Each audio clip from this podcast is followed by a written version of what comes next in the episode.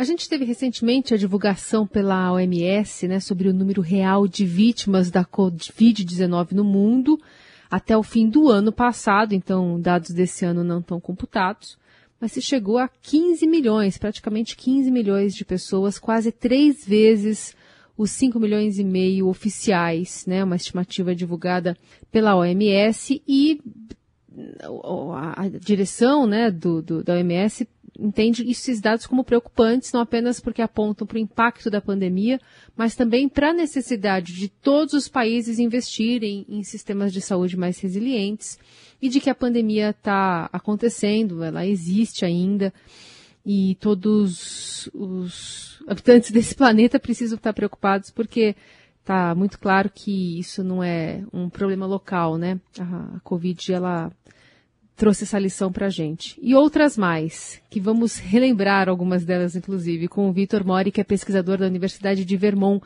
e membro do Observatório Covid-19 aqui no Brasil. Vitor, bem-vindo, bom dia. Olá, Carol. Olá, Heisen. Muito obrigado pelo convite. Bom dia a todos. Bom dia a todos os ouvintes também. Apesar de aqui no país a gente estar tá vivendo uma, uma manutenção né, em baixa dos, dos números de contaminação, de mortes por Covid, é, isso não está acontecendo em outros países, há algumas oscilações em curso. Queria te ouvir sobre o que está nas mãos do brasileiro, do paulista, do paulistano especificamente, né, mais focado aqui para a gente, é, no meio dessas idas e vindas, né, de pandemia, de abertura, de flexibilização de medidas contra a Covid-19. É, a gente está num cenário é, é, aparentemente de, de transição com relação às obrigatoriedades das medidas de prevenção. É, felizmente, os números da pandemia estão muito melhores do que já estiveram em outros momentos mais críticos. Então, por exemplo, a gente teve números muito altos no começo desse ano com a variante Omicron. A gente teve números muito preocupantes e muito difíceis é, no ano passado, na onda da variante Delta.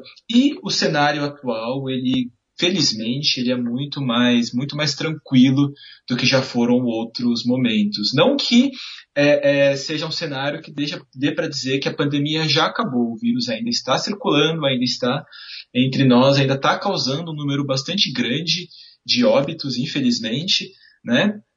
Mas a gente vê uma atual fase de flexibilização das medidas de contenção e de gradual retorno à vida normal, né? seja lá o que signifique normal, mas uma forma muito próxima como a nossa vida era antes do surgimento do vírus em 2019. Então, eu acho que nesse momento atual é muito importante deixar claro é, o que a gente pode fazer para se prevenir. Né? E deixar muito claro também que as escolhas dessas medidas são muito ligadas à, à, à tolerância individual ao risco, né? ao gerenciamento individual desse risco. Então, o quanto cada pessoa ela ela ela está disposta a, a, a, participar de atividades ou cenários que ofereçam risco maior ou menor.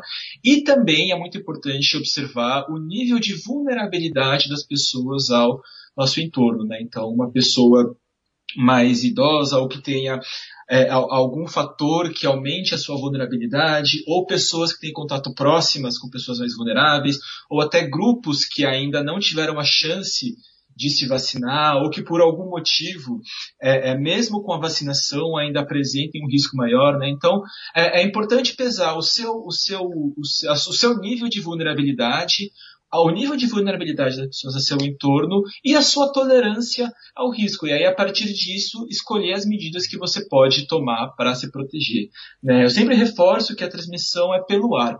A transmissão acontece principalmente pela inalação das pequenas partículas emitidas por alguém infectado. Isso acontece especialmente em espaços fechados, mal ventilados e com muita gente, principalmente em proximidade né, quando as pessoas estão fisicamente próximas. Então, uma boa medida para aumentar a segurança é tentar permanecer o máximo possível em espaços abertos, bem ventilados, né, de preferência em espaço, espaços externos, os riscos são muito menores em espaços externos e em atividades onde seja inevitável é, é, ir para um ambiente fechado, mais mal ventilado, com mais pessoas, fazer a escolha por uma máscara de melhor qualidade, de preferência PFF2, bem ajustada ao rosto, sem vazamento. É uma máscara que fornece um alto nível de proteção para quem está usando, né, independente do, do entorno. Isso se a pessoa estiver usando ela corretamente, sem é, é, sem vazamentos de ar. É claro que se todo mundo tivesse usando uma PFF2 bem ajustada, todo mundo protegeria todo mundo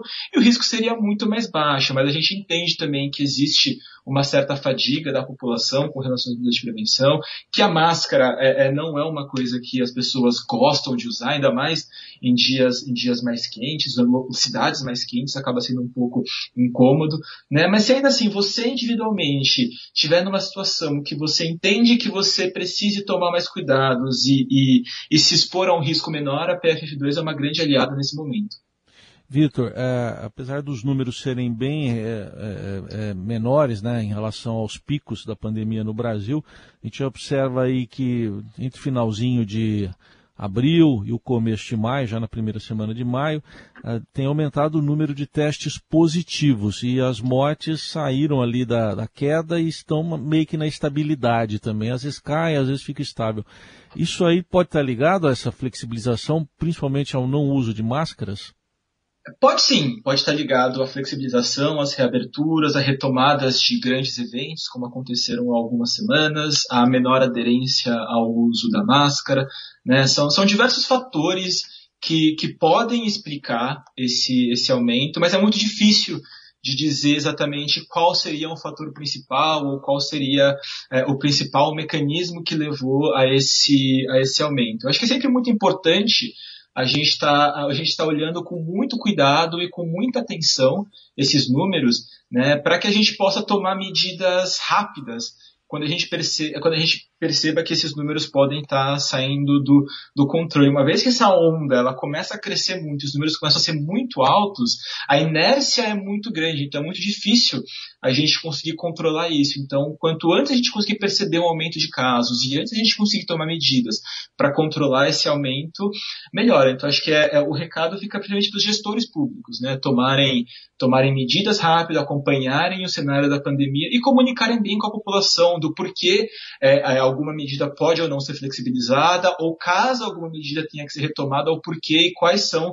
os dados que, que, que justificam essa retomada de alguma medida de restrição ou de prevenção. Levando em conta esse risco que cada um tem que calcular, né, na hora de se colocar ou não é, mais ou menos vulnerável à Covid, à circulação dela, Escola é um ambiente que você considera importante para ficarmos atentos, de olho e, e máscaras né, nas crianças, nos adolescentes? É algo que está na ordem do dia? Eu acho que talvez valha um cuidado um pouco maior, especialmente com os grupos que ainda não tiveram a chance de ser vacinados, principalmente as crianças, crianças menores.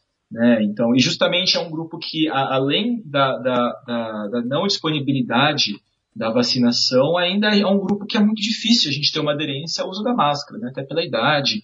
Então, eu acho que justamente esse grupo se beneficiaria muito de uma boa ventilação, de atividades ao ar livre, né, de, de tentar fazer a, as atividades em locais o mais bem ventilados é, é, possíveis. Escolas acabam sendo ambientes muitas vezes fechados, mal ventilados e com muita gente. Então, talvez a primeira recomendação que a gente dá é que as escolas tentem ventilar o melhor, o máximo possível as salas de aulas, né? Não só abrindo bem as portas de janela, mas às vezes, com tantas pessoas dentro de uma sala, isso pode não ser suficiente. Então, eventualmente, utilizar ventiladores para promover as trocas de ar com o meio externo, colocando os ventiladores próximos da, da janela, puxando o ar de dentro para fora ou de fora para dentro, promovendo um fluxo constante de troca de ar com o meio externo. Ainda que no né? inverno, né, também... né, Vitor? Sim, sim, mesmo que no inverno, e aí é um outro desafio, né, da, da, da, da questão climática. O verão fica muito quente, alguns locais é, é, se torna impossível fazer a aula sem ar-condicionado, em alguns locais fica mais frio, né, então é, é o que a, a, principal dica é o bom senso, assim, é, é saber equilibrar todas as medidas e fazer o melhor possível dentro do que é do que é possível, na verdade, né? Então, se a gente sabe que o local chega a 40, 45 graus, é, é difícil falar para fazer uma aula sem, sem ar-condicionado, por exemplo. Então aí talvez valha a pena ter um foco um pouco maior no uso da máscara, na máscara de melhor qualidade né? ou até num dia mais frio, então é, é deixar avisado os estudantes para levar um, um, um, casaco um pouco mais, mais quente para promover uma melhor ventilação da sala de aula, né? e claro, é, é, o uso da máscara de acordo com o nível de vulnerabilidade e com o nível de tolerância ao risco que cada aluno ou cada pai tenha. Né? Claro, o cenário ideal de maior proteção seria todo mundo com máscaras bem é, é, ajustadas, mas no cenário de flexibilização a gente sabe que isso nem sempre é possível. Então, quanto mais pessoas tiverem com máscaras de boa qualidade, maior é a proteção para todo mundo. Lembrando que, assim, sala de aula, locais fechados, mal ventilados, com muita gente, né, é um local que existe sim o risco de, de transmissão se não forem observados alguns cuidados mínimos. Aliás, Vitor, tivemos casos aí recentes de escolas, colégios de São Paulo que, em razão de contaminação de alunos, chegaram até a suspender aulas. Algumas escolas particulares até voltaram a exigir o uso de máscara. E a gente está com o inverno aí chegando, né? É, qual o nível de preocupação que a gente deve ter em relação a isso? E qual a sua avaliação de se voltar a usar máscara aí nas escolas? Ou depende de cada caso? É, é a preocupação das escolas é o que a gente está vendo, que é o chamado eventos de super espalhamento. Então, locais, é, é, é, locais e uma janela de tempo fixa, bem determinada, onde muitas pessoas acabam se infectando ao mesmo tempo. Então, por exemplo, é, quanto mais a gente fala, mais partículas a gente está emitindo. Né? Então a gente tem uma, uma sala que todo mundo está conversando, interagindo, né? até, até o professor falando mais alto. Né? Então, por ser um ambiente fechado, mal ventilado e com muita gente, essas partículas elas vão se acumulando nesse espaço. A gente pode pensar numa analogia que eu sempre faço, é, é como se uma pessoa estivesse fumando dentro de um espaço fechado. Essa fumaça ela vai se acumulando e todo mundo vai acabar é, tendo risco de inalar essa fumaça, né? Se o local não tiver uma boa circulação de ar. Então, é, é, essa é a preocupação de uma sala de aula, esses eventos de super espalhamento, surtos muito grandes, onde muitas pessoas se infectam ao mesmo tempo, né? Outro local que também existe esse risco muito grande, por exemplo, é a sala dos professores, onde costuma ser locais pequenos, acanhados, né? Todo mundo tira a máscara para conversar, tomar um café, comer alguma coisa, e aí pode ter o risco de todo mundo, de muita gente se, se infectar, né? Então, é, essa é a preocupação da, da escola. Os eventos de superespalhamento, onde muitas pessoas se infectam ao mesmo tempo, então uma sala inteira acaba, acaba tendo que suspender as suas atividades, né? E aí o inverno é um desafio extra, especialmente em locais mais frios, justamente porque as pessoas acabam fechando a janela, fechando as portas para evitar é que a sala fique muito muito gelada, né? Então, então, nesse caso, aí seria interessante pensar de volta assim, no uso da máscara, de preferência a máscara PFF2, né, que fornece maior proteção para quem está usando também para o seu, seu entorno. Mas é, é, é, um caso muito, muito complicado mesmo, né? Porque a gente entende os desafios dos alunos de ter que continuar utilizando máscara. A gente sabe que para o professor não é fácil da aula de máscara, né? mas nesse cenário que a gente tem surtos, que a gente tem é, é, situações onde a, a, a, ventilação da sala não é tão adequada, eu acho que seria uma boa alternativa a continuar utilizando a máscara nesses, nesses cenários. Muito bem, alerta do pesquisador da Universidade de Vermont, membro do Observatório Covid-19 Brasil, Vitor Mori. Sempre um prazer conversar contigo, Mori. Até a próxima. Muito obrigado, prazer é meu.